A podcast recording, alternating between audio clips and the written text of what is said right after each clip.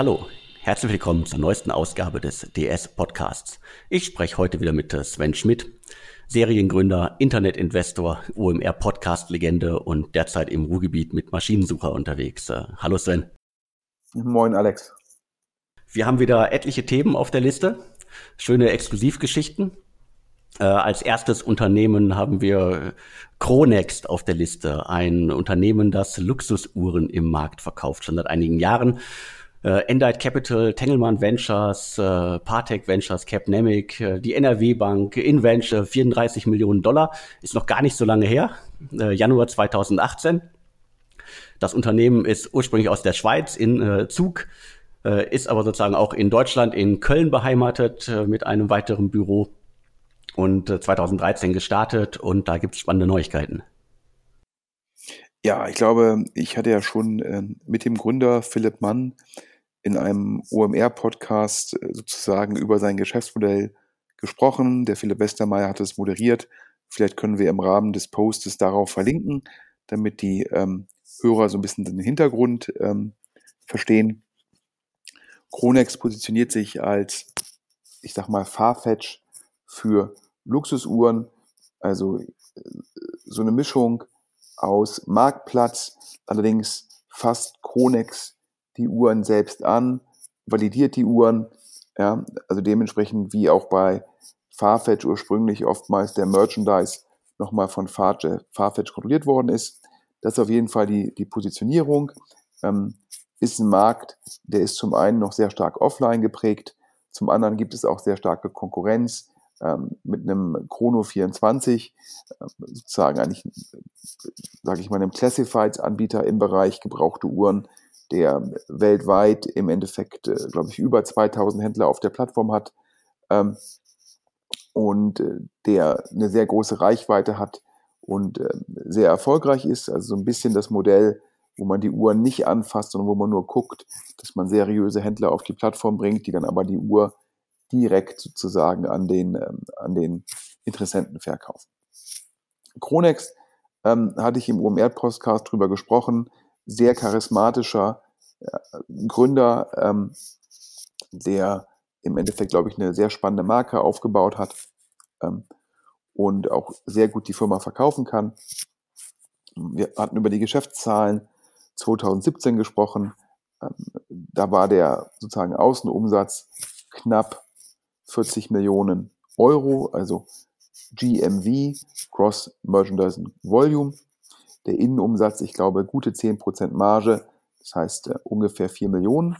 Und es war das Ziel im Jahr 2018, ich glaube, auf gute 75 Millionen GMV zu wachsen und potenziell auch den, die, die Marge zu erweitern. Und jetzt liegen uns Dokumente vor, die darauf hindeuten, ähm, dass das Ziel leider nicht erreicht worden ist, sondern der Umsatz ähm, muss so zwischen 55 und 60 Millionen GMV gelegen haben, wiederum mit einer Marge von guten 10 Prozent. Wir reden hier also 5,5 bis 6 Millionen Euro Innenumsatz. Äh, wir hatten, ich hatte im OMR-Podcast auch darüber gesprochen, dass aufgrund der großen Ambitionen von Kronex, von dem Gründer, auch gegeben, dass man hat noch irgendwie ein, ein, ein Offline-Laden, man sitzt in Köln und in der Schweiz, äh, sehr, sehr hohe Kosten und dementsprechend sehr, sehr hohen Burn, wenn man sich den Innenumsatz anschaut. Und deshalb hat man, glaube ich, auch in der Vergangenheit schon jetzt in, Summe 60 Millionen Kapital aufgenommen. Nach meinem Verständnis ist der Burn ein bisschen reduziert worden im Jahr 2018, aber er ist immer noch extrem relevant und dementsprechend braucht Chronext jetzt neues Geld und das Geld, die letzte Runde wurde von einem führenden britischen Corporate Finance Berater sozusagen arrangiert, der Firma Arma Partners. Und diesmal macht man das sozusagen mit der Investmentbank Lazar, ein großer Name, der auch schon für Balderton, sicherlich den Hörern als einer der führenden europäischen Fonds bekannt, die für Balderton das Fundraising gemacht haben. Die machen jetzt auch das Fundraising, das nächste Fundraising für Chronext und Lazar sucht wohl 20 bis 25 Millionen Euro für Chronext. Ähm, ich glaube, das ist ja durchaus eine Herausforderung. gegeben, dass die Planzahlen letztes Jahr ähm, verfehlt worden sind und auch die Margenerweiterung ja, nicht im vollen Umfang ähm, geklappt hat. Und immer wenn man in eine Situation kommt, wo der Umsatz halt eher so um 50 Prozent gewachsen ist, statt um 100 Prozent, wo der Burn weiterhin relevant ist und wo man auch auf sozusagen auf den sogenannten Unit Economics ja, immer noch vor Herausforderungen steht, ist es nicht einfach. Auf der anderen Seite ist natürlich Uhren ein Thema, was letztendlich Luxusuhren äh, ist ein heißes Thema und äh, dementsprechend hört man auch wiederum aus dem Markt, ja, ja, da wird Lazar schon irgendwie asiatisches Geld finden. Ähm, ich bin auf jeden Fall gespannt. Ich drücke dem Team da, ähm, da die Daumen. Ich bin zum einen natürlich, ist das eine Ambition, ähm, die wir in Deutschland selten haben, wo jemand sagt, er möchte irgendwie einen Weltmarktführer aufbauen, er will internationalisieren, er geht da sehr aggressiv vor, er baut eine große Organisation. Ähm, ich glaube, so eine Ambition, da muss man auch mal sagen, äh, Hut ab. Auf der anderen Seite, klar, wo gehobelt wird, da fallen Späne, aber Chronext mit einer sehr, sehr hohen Burnrate, wo man sich manchmal von außen fragt, ob sich das Team mit dieser Kapitalineffizienz sozusagen nicht selbst das Leben ein wenig schwer macht. Das kann durchaus sein. Also ich erinnere mich an äh, großen Aufschlag äh, zur Noah in Berlin mit äh, schickem Stand. Äh, ja, das Thema ist äh, sicherlich Luxus, äh, passt zur Noah. Aber sozusagen ansonsten ist mir ähm, Chronext auch nicht weiter aufgefallen, außer noch durch äh, den Überfall. Da gibt's ja auch ein Video, der Laden in London wurde schon überfallen. Äh, das lockt natürlich, äh, äh, gerade so ein Thema lockt natürlich auch kriminelle Menschen an. Ich drücke da auch die Daumen. Was ich noch ganz spannend finde, ich war vor kurzem hier in Berlin bei Watchmaster. Die haben das Konzept ja auch mehrmals gedreht, das Team ausgewechselt, sind einmal durch schwere Zeiten, haben das Team äh, umgebaut, äh haben Mitarbeiter entlassen und sind jetzt so wieder bei der, äh, glaube ich, bei der Größe, die sie vor ein paar Jahren schon mal hatten. Die verkaufen nur gebrauchte Uhren und zwar mit dem, äh, mit dem äh, Mechanismus, dass sie die alle selber aufbereiten. Die sind, glaube ich, nach eigenen Angaben die, die größte Uhr Uhrenmeisterei hier in Berlin also mit eigenen Optikern. Ich war in der Werkstatt, konnte mir angucken, wie da die Uhren aufbereitet werden. Und die verkaufen die Uhren quasi in Kommission weiter. Das heißt, äh, die Kunden schicken ihre gebrauchten Uhren dahin, die bereiten die auf und sie verkaufen sie weiter. Das nur als kurzer Einschub. Und ich wollte noch auf Horando hinweisen. Bamberger Startup, äh, im Grunde ein Zwei-Mann-Unternehmen die verkaufen auch äh, Luxusuhren und die haben 2018 5 Millionen Umsatz gemacht. Das haben sie mir gerade per Mail mitgeteilt. Damit ist wahrscheinlich der Außenumsatz äh, gemeint, aber immerhin zu zweit äh, 5 Millionen Umsatz, das ist auch nochmal eine Ansage. Ja, also großen Glückwunsch. Ich nehme an, dass Horando gebootstrapped ist bei zwei Mitarbeitern oder bei zwei Gründern, ähm, dass die also im Endeffekt das alles selbst aufgebaut haben, ohne im Endeffekt externes Geld das macht das Wachstum äh, sozusagen wahrscheinlich nicht schneller, aber ich finde es immer wieder beeindruckend, wenn dann zwei Gründer das auch ohne externes Geld in so einem intensiv, wettbewerbsintensiven Markt schaffen. Du hast ja auch gerade gesprochen über äh, Watchmaster, die ja letztendlich, ich sage mal so, wir haben am einen Ende Chrono 24, ja, so eine Art Classifieds-Modell, die aber auch pro Transaktion bepreisen, aber eigentlich dort listen Händler ihre Uhren, die dann an Endkunden diese Uhren verkaufen und Chrono24 nimmt eine Listinggebühr, aber auch eine Transaktionsgebühr. Also ich sage mal, sehr ähnlich im Endeffekt so eine Art eBay, äh, Classifieds-Modell mit Transaktionskomponente. Auf der anderen Seite haben wir im Endeffekt ähm, so eine Art Watchmaster, die halt die Uhren sozusagen alle ja, auf eigene Rechnung verkaufen, dafür sozusagen die Uhren aufbereiten, das Marketing übernehmen und dann halt äh, dem Endkunden halt äh, sozusagen davon wiederum, der die Uhr eingestellt hat, äh, davon ja dafür eine Kommission nehmen. In der Mitte haben wir den Anbieter Conext, wie gesagt, eher so der Farfetch-Ansatz und in England verkauft worden ist ja, glaube ich, Watchfinder. Ich komme mit den Namen immer durcheinander, die heißen alle so ähnlich, ähm, die halt die Uhren auf das eigene Balance Sheet genommen haben. Also so ein bisschen wie einen Watchmaster, nur ähm, dass die die Uhren angekauft haben und dann aufbereitet und weiterverkauft haben. Das braucht natürlich auch Kapital, wenn man die ganzen Uhren erstmal ankauft. Und das hatten die und haben die sehr erfolgreich gemacht. Ich glaube, ein Watchmaster macht das gerade ein bisschen kapitaleffizienter, indem das Ganze auf Kommission gemacht wird, aber eigentlich das gleiche Geschäftsmodell.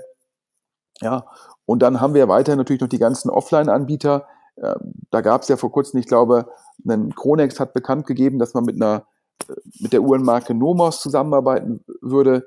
Dann haben sich die sozusagen die größeren Offline-Ketten wie Wempe auf die Hinterfüße gestellt und haben irgendwie, glaube ich, Nomos sogar ausgelistet. Und äh, nach meinem Verständnis hat jetzt Nomos die Partnerschaft mit Kronex wieder beendet, um halt die Offline-Vertriebskanäle wieder zu beruhigen. Das heißt, wir haben hier einen Markt, wo teilweise noch alte Strukturen ähm, sehr stark vorherrschen, ja, wo auch die alten Vertriebskanäle immer noch es schaffen, teilweise Online-Kooperationen zu verhindern. Und auf der anderen Seite haben wir natürlich jetzt auch viele Online-Player, die mit differenzierten Modellen versuchen, sozusagen das Geschäft immer mehr von offline auf den Online-Bereich hinzubekommen. Ähm, also spannend. Ich drücke der Kronex die Daumen, dass sie da die Runde auf die Reihe bekommen und vielleicht auch über Wachstum ihre Kostenineffizienzen sozusagen äh, besser in den Griff bekommen. Auf jeden Fall ein spannendes Segment. Du hast es, glaube ich, gerade extrem gut äh, beschrieben, die verschiedenen Anbieter, wie sie sich in dem Segment äh, positionieren. Da hat irgendwie jeder so seine Art von Nische, seine eigene Art von Geschäftsmodell gefunden. Und ich drücke auch die Daumen, dass äh, Kronex die nächste Runde stemmt und äh, weiter Gas geben kann. Ja. Ja, dann würde ich sagen, ab zum nächsten Thema. Ähm, du hast im Endeffekt äh, ja, aus guten Quellen gehört, äh, dass eine Rocket-Firma aus dem Segment Company Building, ähm, dass es da Neuigkeiten gibt. Genau, bei mir ist äh, eine Info zu äh, Zipjet aufgeschlagen. Äh, zur Erinnerung ist ein äh, Wäsche-Startup 2014 in London gestartet. Was machen die? Äh, über die App ähm, des Unternehmens kann man sozusagen seine Hemden, äh, Blusen, Hosen äh, in die Wäscherei bringen, äh, bekommt sie sozusagen dann wieder an die Haustür geliefert. Und ähm, ja, das äh, gefühlt dieses Unternehmen dümpelt eine ganze Zeit lang hin und her, hat auch, äh, glaube ich, in Frankreich und in Großbritannien jeweils ein Unternehmen übernommen, hat aber sozusagen nie irgendwie eine riesige Größe erreicht. Aber ein paar irgendwie spannende Investoren, Henkel Ventures, hier der Bosch-Ableger, BSA Hausgeräte, also zwei Sachen, die passen, aber auch Amsterdam äh, Venture Partners ist da an Bord. Also ich kann gar nicht sagen, wie viel da Millionen da reingeflossen sind. Auf jeden Fall deutlicher, äh, ich nehme an, deutlicher zweistelliger äh, Millionenbetrag. Und jetzt kommt's. Äh, wir haben erfahren, äh, können wir hier exklusiv verkünden, dass äh, äh Zipchat mit dem Konkurrenten äh, Lounge zusammengeht. Also es gibt eine Fusion und äh, die beiden Unternehmen äh, verhandeln das gerade. Es ist, glaube ich, noch nichts äh, unterschrieben, aber äh, es wird kommen.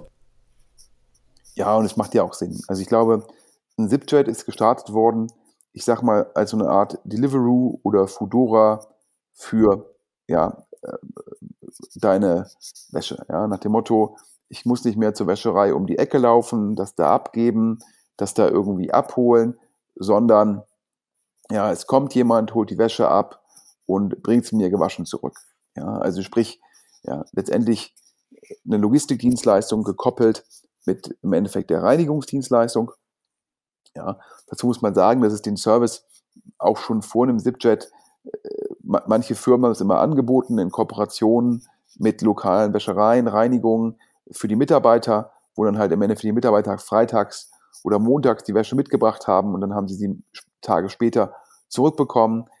Wenn man das über die Firmen macht, dann bündelt man halt Nachfrage. Das hat zwei Vorteile. Zum einen, äh, die Akquisitionskosten einer Firma sind dann günstiger, als wenn man die ganzen einzelnen Kunden sozusagen äh, singulär akquirieren muss. Und zum anderen kann man dann halt für 20, 30 Mitarbeiter die Wäsche einmal abholen, einmal bringen. Man spart sich auch Logistikkosten. Ähm, nach meinem Verständnis ähm, hat das auch dazu geführt, dass ein Zipjet, glaube ich, im deutschen Markt jetzt nicht so erfolgreich geworden ist, ähm, wie erwartet. Ich glaube, in, in London ist der Markt attraktiver. Liegt sicherlich auch daran, dass wir dort im Endeffekt noch mehr eine Kultur haben, die bereit ist, für Service zu zahlen. Natürlich auch noch mehr Leute, die das leisten können. Ähm, ich persönlich glaube, dass es von Rocket sehr intelligent ist, zu sagen, die Firmen, die jetzt bei uns nicht ausreichend skalieren, Ja, gerade Firmen aus dem Bereich Company Building. Wenn man im Company Building eine Firma hat, die nicht so richtig gut skaliert, ist das ja, ist es per se schon mal als VC ja eine Herausforderung und im Company Building noch umso mehr, denn das Management-Team hat dort ja meistens nicht so große Anteile und irgendwann ist das Anreizsystem, eine Firma, die nicht so richtig skaliert, weiter voranzutreiben, ja, nicht mehr gegeben. Und daher glaube ich ein sehr kluges Vorgehen von Rocket zu sagen, ich gucke halt, wie kann ich bei den Portfoliofirmen, wo diese Kriterien dann leider erfüllt sind, wie kann ich die sozusagen wieder auf den Wachstumspfad bringen, wie kann ich die besser aufstellen und dann zu sagen, ich gucke halt, ob da ein Merger mit anderen Firmen Sinn macht, finde ich persönlich klasse. Das sind die ganzen Thematiken im Merger, sind ja im Startup-Bereich nicht immer einfach. Da müssen Management-Teams zusammenarbeiten, da müssen sich Cap-Tables verstehen, da muss es Einigung geben über die Zukunft der Strategie. Also es ist nicht so, nicht so einfach umzusetzen und finde ich klasse, dass Rocket das jetzt angeht ähm, und sagt, hier in einem Markt, der nicht so groß geworden ist wie erwartet, muss man halt gucken, dass man dort, dass die Wettbewerber da zusammengehen, damit dann zumindest die eine Firma, die übrig bleibt, ja, nachhaltig agieren kann. Du hattest ja gerade schon gesagt, also es gibt äh, ja durchaus äh, andere Konkurrenten. In Berlin äh, fällt mir Johnny Fresh noch ein, die glaube ich schon äh, vorher auf dem Markt waren. Die sind glaube ich auch ganz gut unterwegs so äh, in diesem kleinen Segment. Äh, Zipjet war jetzt nur in London, Berlin und Paris unterwegs. Was ich ganz spannend finde im Zusammenhang, wir hatten äh, in der vergangenen Woche auf deutsche Startups auch noch eine Meldung zum Kölner Startup Waschmal. Die haben eine, ein Investment von Miele Venture Capital bekommen und äh, Waschmal ist quasi so der Gegen, äh, das Gegenkonzept äh, zu äh, Zipjet. Die arbeiten im Grunde äh, mit den ganzen bestehenden äh, Wäschereien zusammen, die schon eigene Fahrer haben, die das ohnehin schon machen. Die liefern quasi so eine Art äh, Gesamtkonzept oben drüber und vermitteln die Aufträge an die Wäschereien weiter haben also keine eigene Lieferflotte und äh, sind dementsprechend so jetzt ein bisschen der PR-Pitch in 1314 Städten unterwegs. Also scheinbar haben sie überall irgendwelche Wäschereien, die theoretisch mit ihnen zusammenarbeiten. Äh, fand ich ganz spannend. Fliegt so ein bisschen extrem unter dem Radar, das Startup, aber die scheinen einen ganz guten Job zu machen. Ja, ich glaube, da sieht man ja wieder die beiden, die verschiedenen Ausprägungen der Geschäftsmodelle. Mit Zipchat der Ansatz von Deliveroo, ich biete halt im Endeffekt die Logistik an, potenziell auch betreibe ich selbst eine Wäscherei, Reinigung. Ja, das ist so ein bisschen, wie gesagt, vergleichbar mit einem Deliveroo, mit einem Foodora. Komparativ dazu, der Anbieter, den du gerade erwähnt hast, das ist mehr so eine Art Lieferando, Lieferheld, pizza.de, also nur eine technische Plattform.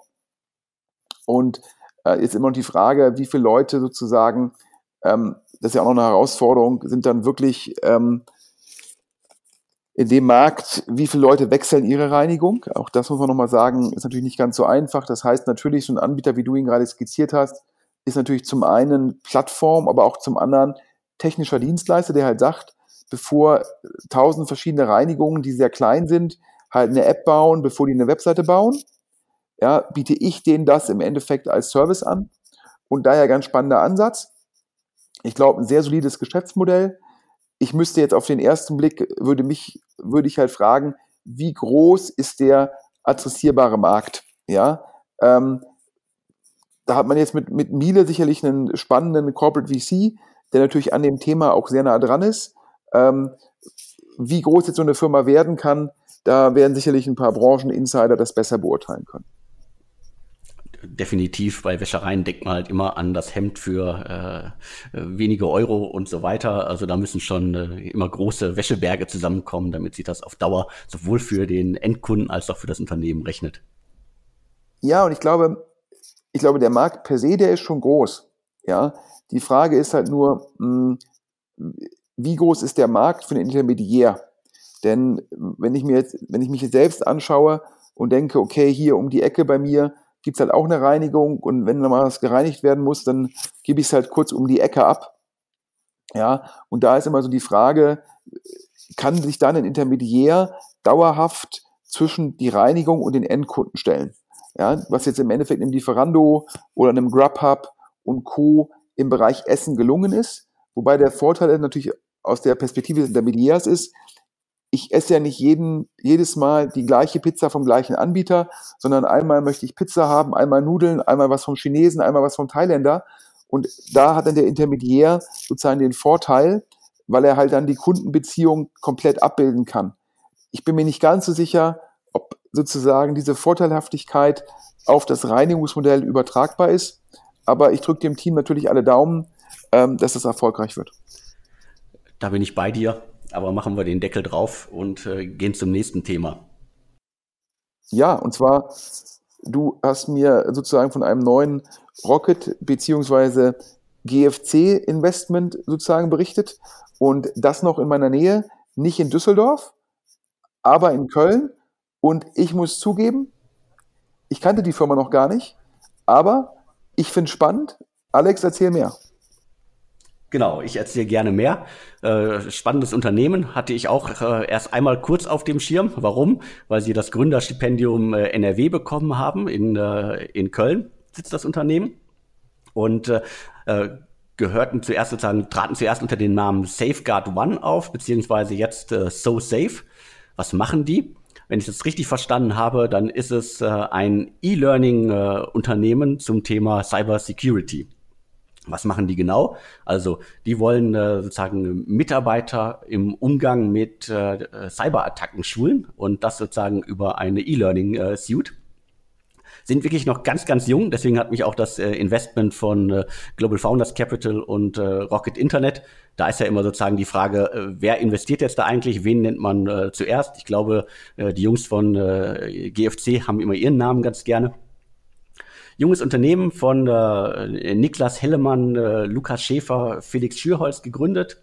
Und gerade durch diesen zuletzt aktuellen Doxing-Fall gegen Politiker, wo ja irgendwie alle möglichen Daten zusammengetragen worden sind. Und ich habe gerade noch mal eine Mail bekommen, dass irgendein so Marketingunternehmen die E-Mail-Adressen gesammelt haben, dass die auch noch mal irgendwie äh, riesige Dateisätze gerade äh, verloren haben und äh, gehackt worden sind. Also auf jeden Fall ein extremes Trendthema. Rocket Internet, äh, Global Founders Capital im Cybersecurity-Segment hatte ich so auch noch nicht auf dem Schirm. Also müsste ich jetzt lange überlegen, ob die da jemals was gemacht haben. Deswegen Hut ab dafür. Auf jeden Fall ein extrem spannendes Thema. Scheint ein spannendes äh, Team zu sein. Und ich finde es gut. Ja, also das Thema kommt auf jeden Fall. Hm, ich hatte in den letzten Wochen mit zwei, drei amerikanischen VCs gesprochen und die haben mir berichtet, dass dieser ganze E-Learning, E-Schulungsmarkt in den USA aktuell ein sehr starkes Wachstum ähm, erfährt. Ob es nun ist zum Thema irgendwie vertikale Anbieter, die machen E-Learning für die Cloud-Themen ähm, oder ähnliches. Und äh, ich glaube, in der Anfangsphase gab es sowas wie so ein Linda.com. Das war so ein, sage ich mal, horizontaler Anbieter, der E-Learning für diverse Themen angeboten hat. Der ist dann an, an LinkedIn verkauft worden, da war unter anderem Excel investiert. Und jetzt sieht man halt auch in dem Bereich immer mehr vertikale Anbieter, die halt ähm, bestimmte Themen angehen und die dann in einer sehr großen Tiefe. Und zu sagen, ähm, dass man halt die Leute schult im Bereich Cyber Security, ähm, das finde ich jetzt aus meiner eigenen Erfahrung als Unternehmer ähm, sehr sinnvoll. Es kommt immer wieder zu Attacken, wo jemand von außen versucht, ähm, einen Mitarbeiter in Anführungsstrichen zu überzeugen, doch irgendeine Datei zu aktivieren, in der dann meistens irgendwelche Ransom-Software oder ähnliches drin ist und zu sagen, äh, wie kann ich da meine Mitarbeiter besser schulen und das aufzubauen, finde ich einen sehr spannenden Ansatz und glaube ich auch ein sehr gutes Investment von, von, von GFC, die hier, glaube ich, sehr früh dabei sind. Wenn ich das richtig im Handelsregister sehe, gab es da bisher keine anderen Investoren. Das heißt, auch keine Angel. Das heißt, GFC hier sozusagen der erste Investor in die Firma. Und auf jeden Fall ein spannender Bereich. Das heißt, die Vertikalisierung und Digitalisierung von Weiterbildung. Ähm, Im Endeffekt also nicht mehr E-Learning ganz breit, sondern E-Learning sehr spezifisch und das halt als Subskription an Firmen verkauft, auch ein attraktives Modell. Also da drücke ich ganz, ganz fest die Daumen, dass wir da in Köln ähm, eine, eine sehr, sehr erfolgreiche Firma sehen werden. Ja, hoffentlich. Aber machen wir den Deckel drauf und gehen zum nächsten Thema.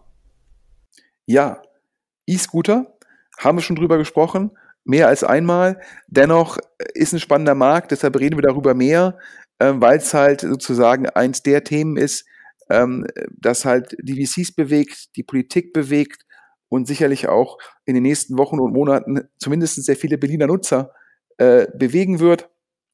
Wir hatten ja schon gesprochen über die deutschen Anbieter, Tier Mobility äh, von Lawrence Leuschner, dem Rebuy-Gründer von Flash von Lukas Gadowski, dem Mann hinter Spreadshirt, dem Mann hinter ähm, Delivery Hero, ähm, der mit Flash gerade sozusagen das Thema sehr, sehr groß angeht. Und äh, auch Project A hat ja nochmal in Voy investiert, den skandinavischen Anbieter, mit dem ähm, Flash zumindestens, ähm, Entschuldigung, mit dem Tier äh, die M&A-Verhandlungen hatte.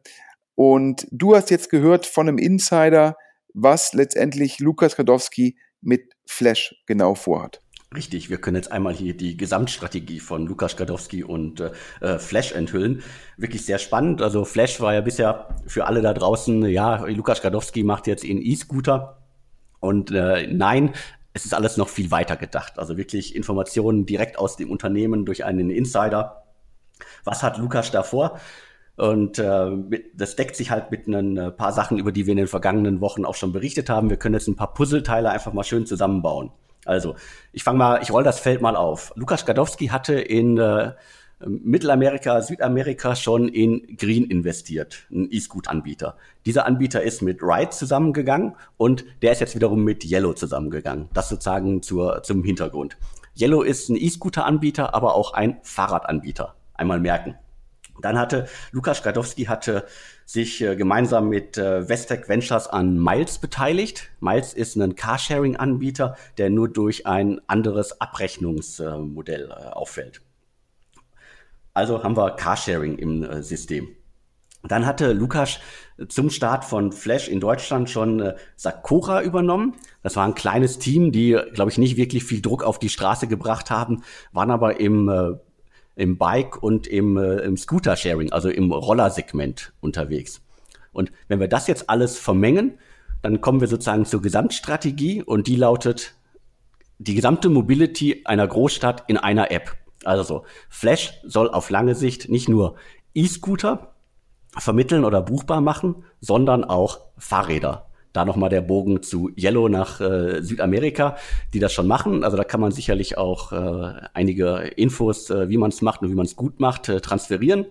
Dann hatte man ja hier in Berlin schon Sakura, die auch im Bike-Segment unterwegs waren. Dann können die noch quasi das Thema äh, Roller, also diese Elektroroller äh, mit reinbringen. Da gibt's ja auch etliche Anbieter, die das alleine machen. Also haben wir am Ende des Tages ist Flash eine App, mit der ich ISA buchen kann, mit der ich Fahrräder buchen kann, mit der ich äh, Roller buchen kann, aber auch äh, Carsharing-Nutzer äh, werden kann. Und so haben wir einfach einen, eine App, die die, die Mobilität einer Großstadt abbildet. Und da gibt's ja auch mit äh, äh, MyTaxi, Daimler, BMW ein paar spannende äh, Konkurrenten in dem Segment. Und das scheint die Gesamtstrategie von Flash zu sein. Ja, und ich glaube, es macht Sinn.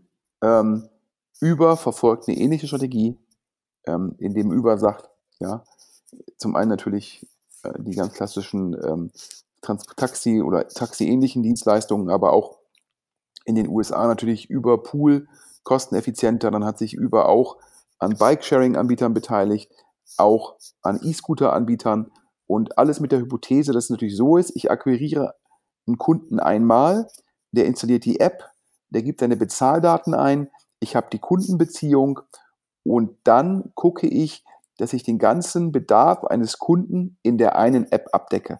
Das heißt, anstatt den Kunden viermal zu akquirieren, für eine Fahrrad-App, für eine E-Scooter-App, für eine Roller-App und meinetwegen noch für eine Carsharing oder eine sozusagen eine Fahrdienst-App, akquiriere ich ihn einmal und biete ihm dann alle Dienstleistungen an und der Kunde entscheidet selbst, was er in der Sekunde für eine Mobilitätslösung braucht. Das heißt, meine Kundenakquisitionskosten bleiben gleich, aber mein Kundenwert steigt, da ich dem Kunden alle Leistungen anbieten kann. Letztendlich ist das ja der Trend, den wir generell sehen. Wir sehen es bei Amazon, die halt auch versuchen, in die Kundenbeziehung möglichst viel zu verkaufen. Wir sehen es bei Uber und Lukas, der natürlich jetzt mit seinen Business Angel Investments oder ich glaube Business Angel ist fast untertrieben, er investiert ja wie ein VC aufgrund seines großen Erfolgs mit Delivery Hero, der natürlich auch den Einblick hat in andere Anbieter, in andere Märkte, hat das halt verstanden und will mit Flash halt, ja, eine Mobilitäts-App auf den Markt bringen oder noch besser eine Mobilitätsplattform, wo die Kunden halt dann ihre Wünsche komplett abgedeckt sehen. Daher macht Sinn und dementsprechend würde ich auch von außen sagen, ähm, dass das sozusagen die richtige Strategie ist. Definitiv. Und äh, die, die Investoren haben sozusagen nicht nur von Anfang an in ein E-Scooter-Startup äh, investiert, sondern in ein komplettes Mobilitäts-Startup. Und man kann es ja noch weiter stimmen, äh, spinnen. Lukas Gadowski ist ja auch an Volocopter äh, beteiligt. Das heißt, irgendwann wird man auch ein Flugtaxi über Flash buchen können. Ja, ähm, da, da bin ich mal gespannt. Ich, ich persönlich bin ja der Ansicht, dass ja schon die E-Scooter auf den Bürgersteigen mit 25 km/h äh, wie lange das gut geht, ob das gut geht, ich bin mal gespannt. Ähm, die, ähm, die Flugtaxis in der Stadt, äh, die dann im Endeffekt hier über die Straßen fliegen, ja, man darf nicht vergessen, ähm, über London herrscht zum Beispiel ein Helikopterverbot ähm, und da sind ja noch Piloten an Bord. Ob es dann bald zu den Flugtaxis kommt, ähm, vielleicht gibt es Flugtaxis, ja klar. Ähm, also Flugtaxi gibt auch Leute, die sagen, das ist einfach nur ein autonomer Hubschrauber. Ähm, darin glaube ich schon. Ähm, die Frage ist halt so ein bisschen, ähm, ob die dann wirklich über den Städten fliegen und ob wir dann in Berlin 2000 Flugtaxis immer in der Luft haben. Äh, da glaube ich aus Sicherheitsgründen nicht ganz dran, ähm, aber vielleicht fehlt mir auch einfach nur die Fantasie. Ja, ich bin da auch äh, skeptisch. Also äh, über Berlin gibt es ja auch äh, in weiten Teilen ein Flugverbot. Und äh, das fällt immer besonders auf, wenn äh, über Berlin-Mitte mal irgendwelche äh, Flugzeuge, die eigentlich in Tegel landen äh, sollten und da gibt Stau, wenn die über der Stadt kreisen oder irgendwelche Bundeswehrmaschinen, die quer über die Stadt äh, fliegen. Das fällt extrem auf und eigentlich gehören die da nicht hin. Ja, wir müssen uns ja nichts vormachen. Jetzt äh, werden ja schon im Endeffekt Drohnen, ja, in, in England, nachdem da, glaube ich, der Flughafen Gatwick irgendwie zwei, drei Tage lang fast geschlossen war, wegen ein, zwei Drohnen, ähm, weil die, weil die Drohnen schon die Gefährdung für den Standardflugverkehr darstellen und äh, da die Angst da ist, dass es da zu Zusammenstößen und Flugzeugabstürzen kommt. Jetzt muss man sich mal vorstellen, ja, Flugtaxen, die dann halt einfach mal über Großstädten fliegen, was das, gegeben die aktuelle Sicherheitslage, für ein Risiko darstellen kann. Auf jeden Fall, da bin ich, bin ich komplett bei dir. Also daher würde ich sagen, ich glaube, der Start der App wird Mikromobilität sein. Das heißt, wie komme ich in der Stadt von A nach B und das ganze andere warten wir es mal ab. Aber liebe Hörer, vielen Dank fürs Zuhören, einen guten Wochenstart und wer Tipps hat oder wer gerne Werbung schalten möchte, um den Podcast zu unterstützen, der kann sich jederzeit an podcast.deutschestartups.de wenden. Genau, und zum Abschluss noch eine kurze Info. Äh, wie einige ja wissen, bin ich äh, seit einiger Zeit beim Ruhrhub in Essen aktiv. Und am 19. 20. Äh, März bringe ich endlich mal ein Dutzend Startups aus Essen, die alle so ein Qualitätssiegel von, vom Ruhrhub und von mir bekommen haben, in die Hauptstadt. Das heißt, alle Investoren da draußen, wir werden äh, an den beiden Tagen unter anderem Project A und ähm, äh, Seed and Speed von Maschmeyer und äh, E-Ventures besuchen. Aber es wird abends am 19.03. in der Factory auch ein großes Get-Together geben. Wer die Startups und äh, die Initiative Ruhrhub kennenlernen möchte, schreibt auch einfach an podcast.deutsche-startups.de. Ja, auch von meiner Seite vielen Dank, Sven. Du hast alles gesagt, äh, Infos und so weiter. Wir freuen uns über Leaks, äh, Hintergrundinfos. Schreibt uns und wir hören uns nächste Woche wieder. Vielen Dank, Alex. Und tschüss.